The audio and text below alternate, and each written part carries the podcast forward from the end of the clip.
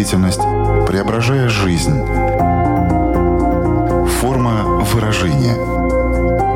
Программа о том, как мы проявляем себя в этом мире –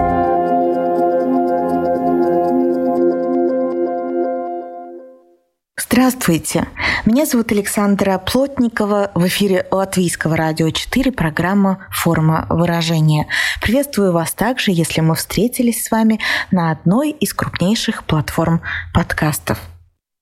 24 февраля 2022 года наши чувства пережили настоящее потрясение. Шок, отрицание происходящего, страх. В свою очередь мозг подбирал подходящую реакцию на стресс. Стой, бей или беги. И многие действительно побежали. Пробки на дорогах, на границах, масса волонтеров, готовых оказывать необходимую поддержку, журналистов, готовых выслушивать личные истории и информировать об актуальных событиях. С тех пор прошло пять месяцев – пять месяцев вынужденной эмиграции, попыток обрести новый дом и новый смысл жизни. Каково это из самодостаточного человека, у которого есть четкое видение своего будущего, оказаться в статусе беженца? Как к настоящему моменту трансформировались чувства – в чем больше всего нуждаются эти люди? В жалости, сострадании, сочувствии или конкретной помощи? Почему к настоящему моменту многие, кто изначально принимал беженцев с открытым сердцем и с большой готовностью оказать разностороннюю поддержку, испытывают чувство раздражения? Почему поток помощи иссякает, хотя потребность в ней по-прежнему сохраняется? О процессе адаптации к новым условиям жизни поговорим с психологом Инной Велигурской. Здравствуйте. Здравствуйте, Саша. Рада встрече с вами. Форма выражения. Я думаю, что очень важно в самом начале отметить, что то, о чем мы сегодня будем говорить, вы, Инна, понимаете не только как психолог, но и человек, который сам находится в эпицентре всех этих событий и переживаний.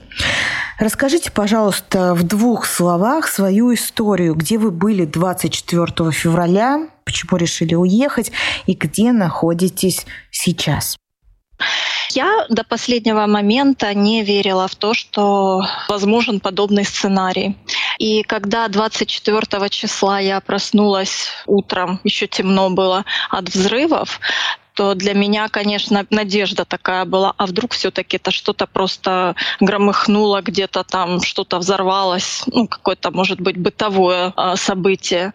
Но когда этих взрывов прогремело уже несколько, я открыла интернет и обнаружила, что очень многие люди пишут, э, люди взрывы, э, бомбят, война, и в то же время мне пришло сообщение из школы, не знаю, каким образом они умудрились так рано его отправить, что занятия все отменяются. И я поняла, что уже происходит что-то не то, совсем не то, что могло показаться в начале. И когда я уже решила разбудить дочку, включилась сирена. Звук был такой, что просто закладывала уши. Естественно, дочка проснулась, ей 9 лет, она начала плакать. Я сейчас плохо помню даже, что я думала. Я просто помню, я как будто бы смотрела на себя со стороны. Я бегала по квартире абсолютно хаотично и бессмысленно. У меня не было никакого тревожного чемоданчика. Я не понимала, что делать дальше. После того, как сирена отключилась, э, я позвонила своему бывшему мужу, который на тот момент был в Киеве случайно так получилось, это было совпадение. Он приехал к нам, и уже, конечно, мне было не так страшно. А, собрали вещи и решили выезжать хотя бы из Киева, потому что Киев бомбили. И мы поехали без вещей абсолютно. То есть вот что со мной было, я взяла только документы. Даже зубную щетку мы не взяли, потому что это было все настолько в сильном стрессе. Я понимала просто где-то на подкорке, что документы нужно взять. У меня было дома две кошки. Которых, ну, одних бросать было нельзя. И мои родители, которые живут в Буче, они как раз стали бомбить Бучу, Гастомель. И мои родители, которые пережили потерю дома в 2014 году, они бежали с Донбасса с сумочкой вещей, они опять с этой же сумочкой приехали в Киев из Бучи. И родители мои сказали, что они выезжать никуда не будут, они остались с кошками. Когда мы выезжали под Киев, мы поняли, что бомбят и там, и там, и нужно ехать дальше. Э, на границе мы простояли трое суток на границе с Польшей. Трое суток мы жили в машине. Нельзя было принять душ, нельзя было переодеться, нельзя было даже умыться элементарно. Но очень помогало то, что люди, которые живут на Западной Украине, видя эту ситуацию, местные жители выходили и прямо вдоль дороги приносили еду, пускали к себе в туалет, погреться, потому что было холодно очень, а включать э, машину мы не могли, потому что просто не хватило бы бензина. И это все абсолютно бесплатно. Я сейчас, когда об этом рассказываю, у меня слезы благодарности к этим людям. На тот момент для нас это было жизненно необходимо необходимо. Причем они так помогали, знаете, с таким добром и теплом, они обогревали наши сердца, потому что было очень страшно. Уже мы знали, что вышел закон, по которому мужчинам выезжать было нельзя из страны. И когда мы ехали на границу, мы понимали, что моего бывшего мужа могут не выпустить, мы поедем одни. Многие женщины ехали одни, просто многих везли мужья. Они понимали, что они проводят последние часы вместе, а дальше дальше вообще непонятно как. Много детей очень было. Когда мы уже перешли границу, наверное, это было такое ощущение вот какого-то, знаете, рубежа так получилось, что мой муж мог выехать из-за того, что у него трое детей. Он многодетный отец, и по закону он имел право выехать. Вот. И таким образом мы выехали в Польшу, переночевали в Польше, и на следующий день мы полетели в Англию. Когда мы уже прилетели, э, зашли домой, опять же таки, к моему бывшему мужу, но, наверное, было, знаете, какое-то чувство облегчения, что мы наконец-то в конце этого пути, который занял ну, там 4-5 дней стресс, адреналин, ты поглощен просто тем, чтобы найти безопасное место. И все-таки, когда ты до него добираешься, удается сделать вот этот важный такой выдох? Или что-то тебя сдерживает, и это такой полувыдох? Вы знаете, Саша, я думаю, вот вы вначале правильно очень сказали, что мы все реагируем на стресс по-разному. Вот про эти три реакции «бей», «беги» и «замри». И это происходит помимо нашего сознания, то есть это физиология. У меня скорее было замирание. То есть всеми моими действиями какими-то руководил мой бывший муж в этом путешествии. Многие были очень активны. Сосредоточенность, четкость мышления и понимание, что делать дальше, как организовать переезд. Естественно, им было, наверное, вот именно вот этот период, да, какой-то выбраться из страны проще. Я думаю, что у тех, у кого реакция агрессии, да, это бей, очень многие остались и пошли в волонтеры, потому что адреналин, он требует выброса. Быть причастным к процессу вот борьбы с агрессором. Они выбирали по возможности вот этот путь. Поэтому я думаю, что вот этот выдох, он происходил у всех по-разному. Я, наверное, выдохнуть не могла. Первое время у меня была реакция просто замирания. Первую неделю я э, что-то ела, спала, я не выпускала из рук телефон и читала новости каждые 10 минут. Все, я думаю, надеялись, что это все закончится ближайшие там несколько дней, ну недель эта надежда была очень сильной, и поэтому мы не покупали себе какие-то вещи. Ну вот там элементарную зубную щетку, трусы, носки купили. Помню, что мне бывший муж говорит, пойди купи куртку, холодно на улице. Я говорю, да зачем? Ну, мне не надо, у меня вот это старенькое есть, мы вернемся. Не было вот этого ощущения, что я выдохнула и фух, все, когда прошло уже полтора месяца, уже мы стали понимать по ощущениям, это надолго. Тогда был такой период осознания, что здесь придется прожить долго. То есть придется оформлять какие-то документы, беженство, что-то делать вот в плане работы, решать какие-то вопросы организационные с жильем и со всем остальным. Но именно касательно времени, которое сразу после бегства, то выдох, ну я бы сказала, что может быть он и был, но он был настолько коротким. Это было физиологическое больше, наверное, вот после пересечения границы, да, что ты уже понимаешь, что на тебя бомба не упадет. И вот этот выдох, он, наверное, был, но он был очень каким-то коротеньким просто связанный именно с инстинктом выживания, потому что до этого ну, у меня не было в жизни ситуации, когда моей жизни физически да, что-то угрожало. В первые дни недели вот есть этот адреналин, этот стресс. Что происходит потом, когда вы осознаете, что нужно остаться и нужно налаживать какой-то уже такой быт и получать официально статус беженца? Какие внутренние переживания в этот момент? Очень много сопротивления тебя, по сути, вырвали из привычной, налаженной жизни. И здесь ты оказываешься в ситуации, когда у тебя не то, что нет стабильности, когда ты не понимаешь, что с тобой будет завтра, где ты будешь жить, что ты будешь кушать. То есть ты оказываешься в неком таком подвешенном состоянии. Это отсутствие опоры. Ты дрейфуешь на какой-то льдине, которая вообще непонятно, куда ее понесет и что с ней будет. И ты понимаешь, что тебе вроде бы как надо предпринимать в этом всем хаосе какие-то действия, чтобы стабилизироваться. Сначала это же даже связано с тем, что ты не знаешь язык, ты не можешь даже узнать, по сути, да, какие льготы тебе положены, что тебе делать для этого нужно, там, какие пособия получать то, что помогало мне, это находить э, соотечественников за границей, потому что были люди, которые уже все это прошли и которые могли подсказать.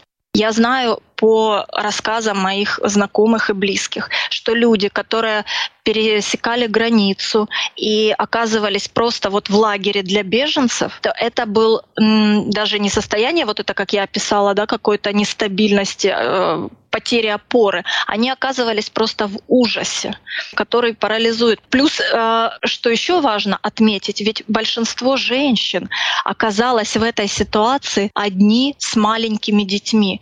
Вы можете себе представить, что чувствует женщина с маленьким ребенком, оказавшись без денег, без средств к существованию, без знакомых, без помощи в чужой стране. Естественно, она чувствует дикий ужас. Плюс на это накладывается чувство ответственности за ребенка, который, естественно, чувствуя мамино состояние, начинает страшно плакать, капризничать, бояться. И мама с этим всем должна одна единолично справиться. Это, ну, я скажу так, что все люди, которые э, были на Украине на тот момент, они пережили психическую травму. То, что многие люди ее не осознают сейчас или там не осознавали и сейчас продолжают не осознавать, совершенно не говорит о том, что они не травмированы. И вот когда, возвращаясь к вашему вопросу, возникает э, уже понимание, что ты не можешь вернуться обратно, и тебе нужно нужно здесь закрепляться, вызывает жуткое сопротивление, апатию, нежелание вообще ничего делать, просто ничего. И мы чувствуем агрессию, а направить мы ее никуда не можем. И, естественно, мы ее направляем либо на себя, либо на окружающих людей. Если мы испытываем чувство вины, а это естественно, потому что ну, у меня, допустим, родители остались, у кого-то муж, у кого-то друзья, близкие. Естественно, тут появляется чувство вины выжившего, да, ну, я убежал, а как же они там? И это чувство вины — это такая же своего рода агрессия, но направленная по отношению к себе, потому что развернуть ее к агрессору мы не можем. Единственное, что в этой ситуации может помочь, это только осознанность, что чувство вины — это просто агрессия, которая не может развернуться в том направлении, в котором мы ее чувствуем. Первое время помощь тебе никто не платит. То есть пока ты не оформишь документы, у тебя нет денег. Те люди, которые приехали без денег, им реально ну, сложно было понимать, что они будут кушать завтра. Я знаю, что многие женщины, причем сразу после приезда, они вынуждены были идти убирать дома, чтобы заработать хотя бы каких-то 30 фунтов на еду, потому что им нечем было кормить детей. И представьте себе ситуацию, в которой оказывается эта женщина, не с кем оставить маленьких детей. Она в стрессе жутчайшем, который она уже даже перестала осознавать. И она вынуждена идти на тяжелую физическую работу. А ведь иногда это женщины-беженцы, у которых там был какой-то свой бизнес с тремя высшими образованиями, у которых была карьера. И все это в миг перечеркнуто. И она убирает э, где-то, моет полы просто за еду и не понимая, что будет дальше эту психологическую травму пережить мега сложно. Куда-то эта агрессия должна выливаться. Какое средство борьбы с этим? Только осознанность. Понимать, что агрессия на самом деле направлена к тем людям, которые разрушили нашу привычную жизнь. Но мы ее не можем просто реализовать именно там. Да? И тогда важно ее направить в конструктивное русло, в какие-то действия кто-то выбирал волонтерство, кто-то выбирал помощь какую-то э, гуманитарную, кто-то помощь армии, кто-то организовывал свою жизнь, кто-то помогал другим. Здесь важно действительно осознать эту энергию, просто направить ее туда, куда нужно направить. Форма выражения. Карьера, которая была у людей, она была перечеркнута в один момент. То есть многие нынешние беженцы состоятельные, самодостаточные люди. Но им тоже нужна помощь, им приходится работать не по специальности. С одной стороны, им нужно научиться осмелиться просить о помощи, с другой стороны, им нужно научиться в этом статусе беженца находиться. Вот э, если вы много рассказали про чувство вины, которое присутствует э, в эти моменты, а чувство стыда беженцу uh-huh. присуще, вот как с ним обстоит? Чувство стыда очень сильное, потому что ты теряешь часть своей идентичности, по сути. Ну ведь профессия наша, реализация — это же часть нашей идентичности часть представления о том, кто я есть. Она же у всех разная. У кого-то это 20%, а у кого-то это было 80-90%. Люди же по-разному относятся к своей реализации, к карьере. И когда эта часть разваливается, человек оказывается просто без опор. Он не понимает, да, кто он.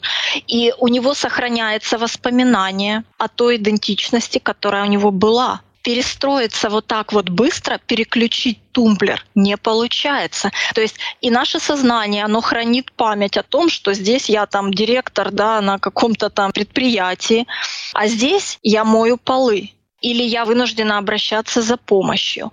Вы знаете, здесь я думаю, что очень много зависит вот именно от структуры личности, да, насколько эта структура гибкая, потому что все мы адаптируемся разное время к любым изменениям. Вообще, что такое изменение? Это кризис всегда. И чтобы пережить этот кризис, нам нужна энергия. Вот если у нас есть эта энергия, мы адаптируемся легко. Чем меньше у нас этой энергии, на адаптацию, тем сложнее мы переживаем этот кризис. Откуда берется эта энергия? Эта энергия берется из э, каких-то наших э, представлений о себе. Цели наши нас вдохновляют, и мы берем оттуда энергию. Это забота о себе, когда мы получаем какие-то для себя приятные вещи. Там едем на море, там делаем массаж, занимаемся приятными для себя вещами, хобби какими-то. Э, мы отсюда черпаем энергию для изменений. Что произошло, когда началась война?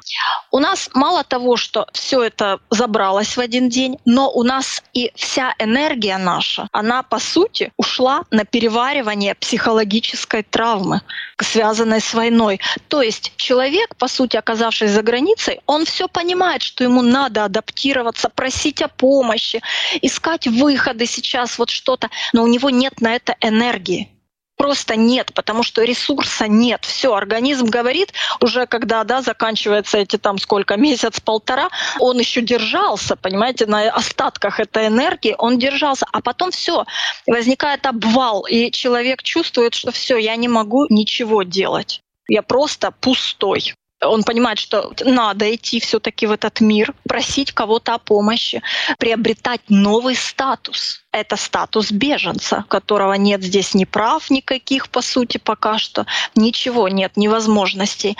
И, конечно, изменение этой идентичности нуждается в энергии, ее нет. И тогда человек сталкивается с жутчайшим, да, стыдом. Вообще, как я могу, я вот с той старой идентичностью сейчас оказаться в этих условиях? Конечно, это и стыд, и опять же таки, никуда мы не денемся от этой агрессии. Здесь тоже важно осознавать и понимать, что да, я сейчас не в ресурсе, но это нормально. Просто возвращать внимание в тело, где я, что я, что со мной происходит. Вот, вот сейчас я чувствую свои стопы, на меня светит солнце, я чувствую тепло. Просто возвращать внимание в тело, чтобы хоть какой-то ресурс для себя находить. Это все дает энергию. Остановиться и дать себе возможность передохнуть, просто перевести дыхание и немножечко э, зачерпнуть эту энергию, которая даст возможность переработать эту агрессию, этот стыд, эту вину. И каждый человек, переживший э, вот это начало боевых действий, э, бежавший или оставшийся на Украине, он нуждается в психологической помощи. Это однозначно. Это должно быть на государственном уровне, это поддержка. Мне кажется, здесь еще очень важно принять какое-то решение, потому что вот это чувство неопределенности, в котором ты находишься, оно тоже мешает как будто бы подзарядиться. Но вот могу предположить, что есть люди, которые приняли для себя решение остаться в выбранной ими стране, строить новую жизнь, и те, кто никак не может начать строить не только свое будущее, но и настоящее, потому что находится в таком моральном подвешенном состоянии. От чего зависит подобный выбор и почему важно принять для себя какое-то решение, оно будет тогда как такая точка опоры, которая позволит тебе двигаться вперед и эту энергию хоть как-то начинать э, в себя вливать? А я думаю, что зависит от двух моментов. То, как быстро человек принимает это решение. Это э, его исходные данные. Все бежали из разных условий. Кто-то бежал из э, общежития, а кто-то бежал из особняка. И, естественно, человеку, который был, скажем так, не в очень хороших условиях, когда он попадает за границу, он живет жизнь, которая лучше, чем у него была в Украине. Естественно, ему намного проще принять решение остаться здесь. Человек же, который оставил там свой бизнес, оставил любимую работу, оставил семью, Естественно, эти все факторы, они, знаете, как какие-то такие резиночки, которые привязывают его к Украине. Он понимает, что здесь, чтобы достичь того уровня, на котором он был, живя в Украине, ему нужно, я не знаю, сколько там, от 5 до 10 лет потратить на это. Естественно, ему не хочется. Ему хочется вернуться в тот стабильный мир, предсказуемый, ему не хочется здесь начинать все с нуля. Это вот первый момент, исходная точка. А второй момент, я бы сказала, это та же структура э, нашей личности количество энергии, которая все-таки, вот знаете, жизненный фон, который у нас присутствует постоянно. А, люди с таким достаточно высокими адаптивными способностями и высоким энергетическим фоном намного проще адаптируются к новым условиям. Люди же, которые склонны к залипанию. Знаете, есть люди, которым им сложно даже в другую квартиру переехать, в том же районе, в другой дом переехать. Для них это уже стресс ужасный. Они не меняют там, допустим, мужа или жену, даже если плохо с ними живется, потому что для них любые перемены — это стресс у них очень низкая адаптивная способность и достаточно низкий энергетический фон. Конечно, этим людям принять это решение мега сложно. И, конечно же, вы правы, говоря о том, что это принятое решение служит некой отправной точкой. Но многим людям, чтобы принять это решение, вот нужно очень много времени, гораздо больше времени, чем того требуют обстоятельства. Им нужно отплакать, отгоревать, пережить пережить эту всю депрессию, которая связана с потерей их мира. Это может и год занять, а обстоятельства же их вынуждают давай, иди, действуй. А он не может, у него нет психологического ресурса для этого, понимаете? Да, когда оно уже принято, это решение, есть хоть какая-то определенность в этом мире, естественно, становится легче. Ты как будто бы можешь оттолкнуться от этого места.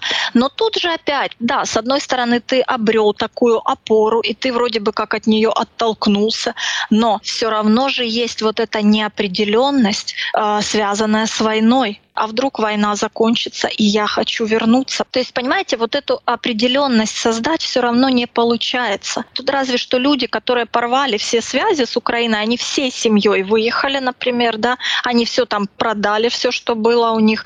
То есть все, они себе приняли решение, что они начинают здесь жизнь с чистого листа. Вот этим людям проще всего да, обрести эту точку опоры. Я когда готовилась к нашей беседе, узнала, что есть такой синдром беженца. А если в двух словах, то в чем он выражается? Я бы сказала, что этот синдром был, наверное, очень распространен, когда люди ну, имели мало возможностей перемещаться и человек тосковал по родине. Вот из-за того, что он не может туда поехать, его ощущения усиливаются того, что там было лучше. То есть сознание рисует некие образы, которые, ну, это уже они фантазийные, но человек на них опирается.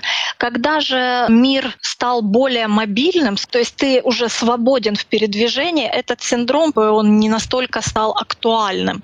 Но здесь, когда вмешалась война, у людей нет возможности вернуться вернуться. И вот это именно то, что нет возможности вернуться, создает гораздо большую ностальгию по э, родине, чем она была бы, если бы человек э, уехал просто добровольно. Но еще такой момент учтите, когда человек эмигрирует в другую страну, это же не происходит в один день. Он обычно собирает всю информацию. Он уже либо побывал в этой стране, либо много про нее знает и хочет туда продает недвижимость, собирает деньги, он учит язык. Все равно это стресс, конечно же, это перемена, это стресс, но он переезжает туда уже готовый хотя бы к чему-то. Что получилось с войной? Люди не то, что не были готовы, они не знали, куда они едут, в какую страну. Они бежали просто, чтобы выехать, просто убежать от бомбы нет ни с собой ни денег, ни знания языка, ни понимания, чем они будут в этой стране заниматься, ни ощущения, что им нравится эта страна. Понимаете, это совершенно разные вещи, абсолютно, они несравнимы. Даже многие из них хотели переехать жить в Европу. И сейчас все говорят, боже мой, в каком раю мы жили на Украине что в любой стране, помимо плюсов, которые мы видели, когда путешествовали, есть масса минусов. И все это мы увидели только сейчас. И естественно, что наше сознание будет сейчас даже преувеличивать все плюсы Украины, потому что мы этого лишились и лишились насильственно. Да, но как ни крути, жизнь беженца связана с тем, что делают волонтеры, и вот мы с вами тоже говорили, что в первые недели, месяцы очень многие люди активно помогали. А что происходит с ними к настоящему моменту? Потому что есть такое ощущение, что появились в этом списке чувств уже и раздражения, и разочарования, и причем не только на таком человеческом, даже еще и на государственном уровне, потому что многие программы поддержки заканчиваются, ограничиваются, но в то же время эта помощь, она же остается востребованной, она нужна. Так что же происходит? Это какое-то такое выгорание? Естественно, происходит выгорание. Здесь тоже несколько факторов. Э, первый фактор, что никто не рассчитывал, что это будет долго. Когда оказываешь кому-то помощь, очень важно понимать, из чего ты это делаешь. Если ты оказываешь помощь из изобилия, у тебя есть ресурс на то, чтобы помочь. Ты готов вот какую-то часть своих денег, сил, каких-то ресурсов выделить на эту помощь. Окей, тогда эта помощь не обесточит человека она будет разумной, рациональной, она не будет большой, потому что он понимает, что вот здесь мне комфортно помочь, а дальше я уже не могу. Если же человек это делает э, из компенсации, например, да, очень страшно думать, что делать со своей жизнью дальше, и тогда я пойду в волонтеры потому что там думать не надо, там просто надо действовать, помогать. Мне не надо брать ответственность за свою жизнь. Я таким образом компенсирую вот этот страх. Естественно, будет выгорание потому что я помогаю не из ресурса, не из изобилия, а из дефицита. То же самое, я думаю, стало происходить на уровне государства. У нас куча проблем, а вы вместо того, чтобы решать наши проблемы, вы решаете проблемы Украины. Естественно, тут росли возмущения, потому что не из ресурса помощь идет. По сути, она забирается у этих граждан, которые уже последние несколько лет, вот связанные с коронавирусом и этим всем, очень сильно стали страдать от этой инфляции, от роста цен и всего остального. И им говорят, что, ребята, мы из вашей экономики еще отчерпнем для Украины, потому что им нужнее. И когда они еще предполагали, что это будет какой-то короткий промежуток времени, так там месяц-два, ну окей, они согласны были потерпеть. Но когда им говорят, что, ребята, а теперь давайте на постоянных условиях мы так будем Украину кормить, люди не хотят, потому что, ну как бы мы ни пытались там сочувствовать э, тому, что происходит в других странах, но свой уровень жизни людям важнее.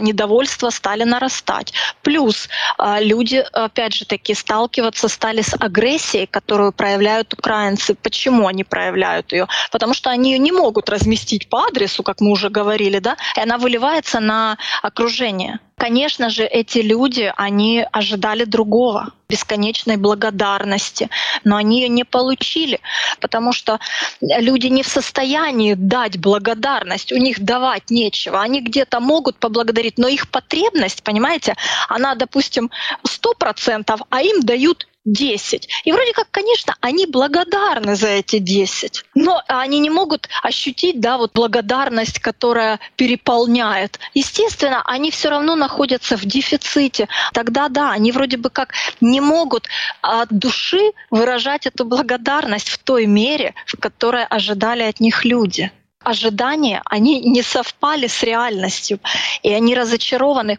Они не осознавали, насколько сложно жить с чужими людьми, с другой культурой, с другими ценностями, с другим бытовым укладом. Знаете, как очень часто бывает, что человек в порыве что-то делает и потом об этом жалеет. Вот здесь была именно такая ситуация. Люди перегорели, потому что не было понимания этого процесса. Когда у человека есть понимание, он может рассчитывать свои силы. Когда у него нет понимания процесса, ему не на что опереться у него есть только фантазийные образы, которые разваливаются э, от соприкосновения с реальностью. Поэтому здесь и на человеческом, да, индивидуальном уровне, и на государственном мы столкнулись с тем, что помогать уже никто не хочет ну, на самом деле есть, конечно, э, еще какие-то волонтеры, люди, но эта волна, она очень сильно схлынула. Это должны быть уже новые программы с учетом уже да, ошибок и адаптации вот к реальности какой-то.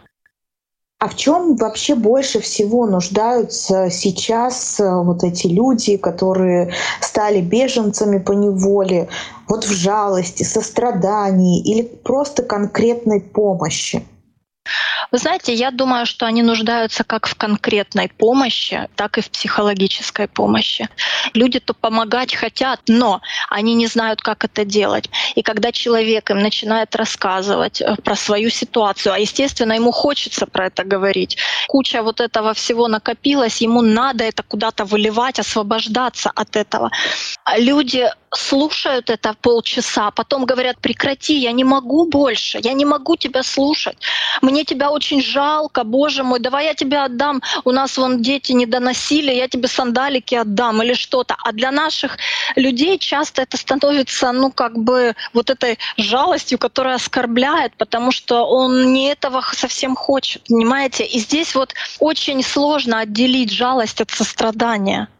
Если кто-то хочет помочь, да, то это лучше всего помочь конкретными какими-то действиями.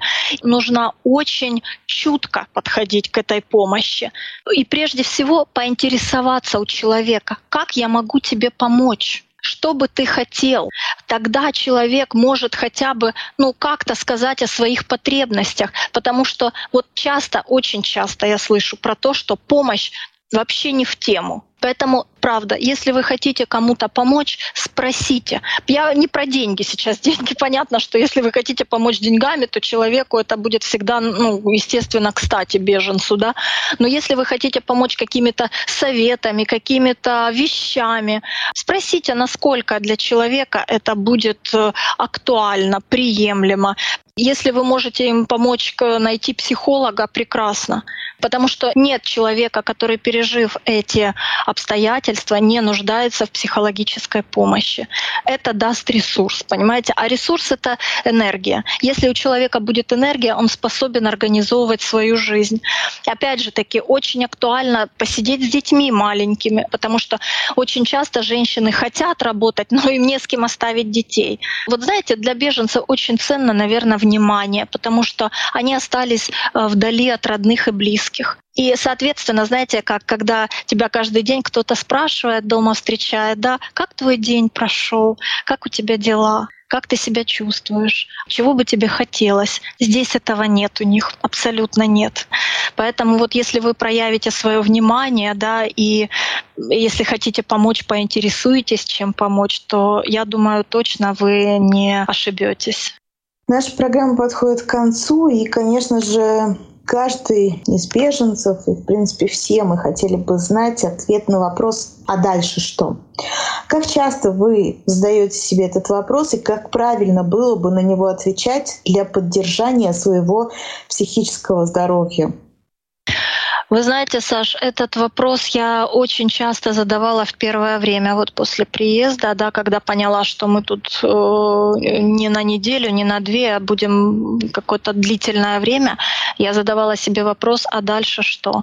В сложившейся ситуации я пришла к выводу, что самое лучшее — это жить сегодняшним днем, потому что колоссальное количество энергии тратится на обработку вот этой информации, что будет завтра, попытку предугадать, предсказать, построить какой-то план. Но ситуация меняется каждый день, и мы не знаем, никогда закончится война, никогда э, мы сможем вернуться на родину. Но я бы не советовала планировать на долгие годы. В нашем мире сейчас непредсказуемом, это, как правило, не актуально. Если мы строим планы на ближайшее будущее, то это дает нам силы, потому что если я себе на завтра распланировала первое, второе, третье, я выполнила, у меня появляется ощущение, да, что я эффективна, и я могу что-то контролировать сделал это, запланировал следующее. И так потихонечку, маленькими шажочками дать опору своей психике, да, не надо вот э, планировать на длительный срок, когда мы в ограниченных возможностях. И когда мы действительно вот понимаем, что да, в этом месяце есть пособие, в следующем, дай бог, тоже будет. Ну, хорошо а дальше мы будем смотреть. И, естественно, упор лучше делать на то, что я могу сделать конкретно сейчас, в данный момент. Выучить язык, учу язык, значит. А, могу получить новую профессию, специальность, значит, я это сделаю. Ну, то есть направлять эту энергию беспокойства и тревоги о будущем в какие-то конкретные действия, которые я могу сделать здесь и сейчас, не тратя энергию на тревогу о будущем. Да, мы с вами как раз-таки направили свою энергию вот в это состояние здесь и сейчас, и, возможно, кому-то поможет э, вот наша программа понять лучше, что он чувствует и как ему в этом жить. Я напомню нашим слушателям, что сегодня вместе с нами была психолог Инна Велигурская. Обычно я прошу в заключении эксперта программы как-то резюмировать э, все то, что было сказано, или пожелать нашим слушателям, но сегодня я хочу хочу сделать по-другому и спросить именно вас, а что я могу вам пожелать? Поскорее вернуться домой? Вы знаете, э, я очень часто раньше загадывала желания, и они сбывались э, на этот Новый год, который был 22-й, моя дочка загадала желание, я хочу, чтобы мама с папой жили вместе. А мы же в разводе, и сложилась так ситуация, что мы действительно сейчас живем у него. Э, я про то, что наши желания осуществляются, но совсем не так, как мы себе планируем. Я недавно услышала такую фразу от очень мудрого человека. Мне пожелал, пускай у тебя все сложится наилучшим для тебя образом. Там мне так эта фраза понравилась, потому что мы не знаем на самом деле, да, как будет лучше. Слишком непредсказуем этот мир. Поэтому вот сейчас э, очень часто желаю, и пускай все сложится так, как ты хочешь, либо наилучшим для тебя образом. Единственное, чего мне хочется, это чтобы прекратилась война. Нет в войне правых, нет виноватых, нет выигравших, нет проигравших. Понимаете, всегда это смерть, это разрушение, это зло. Поэтому э, единственное, о чем я сейчас сейчас молюсь, это о том, чтобы кончилась война и перестали погибать люди. И я думаю, что если это произойдет, то в дальнейшем все сложится наилучшим образом для каждого из нас. Пускай все сложится наилучшим образом. Спасибо вам большое, Инна, за то, что нашли время и возможность поговорить. Спасибо, Саш. Рада встрече с вами. Я тоже очень рада встрече Инны и с вами, и с вами, радиослушатели и слушатели подкастов. Мы встретимся с вами ровно через неделю. А пока я, Александра Плотникова, говорю вам до свидания. Наша встреча состоится на радиоволнах или на крупнейших платформах подкастов Apple, Spotify, Google. Выбирайте место встречи. Пока-пока. Отражая время, изображая действительность, преображая жизнь. Форма выражения. Программа о том, как мы проявляем себя в этом мире –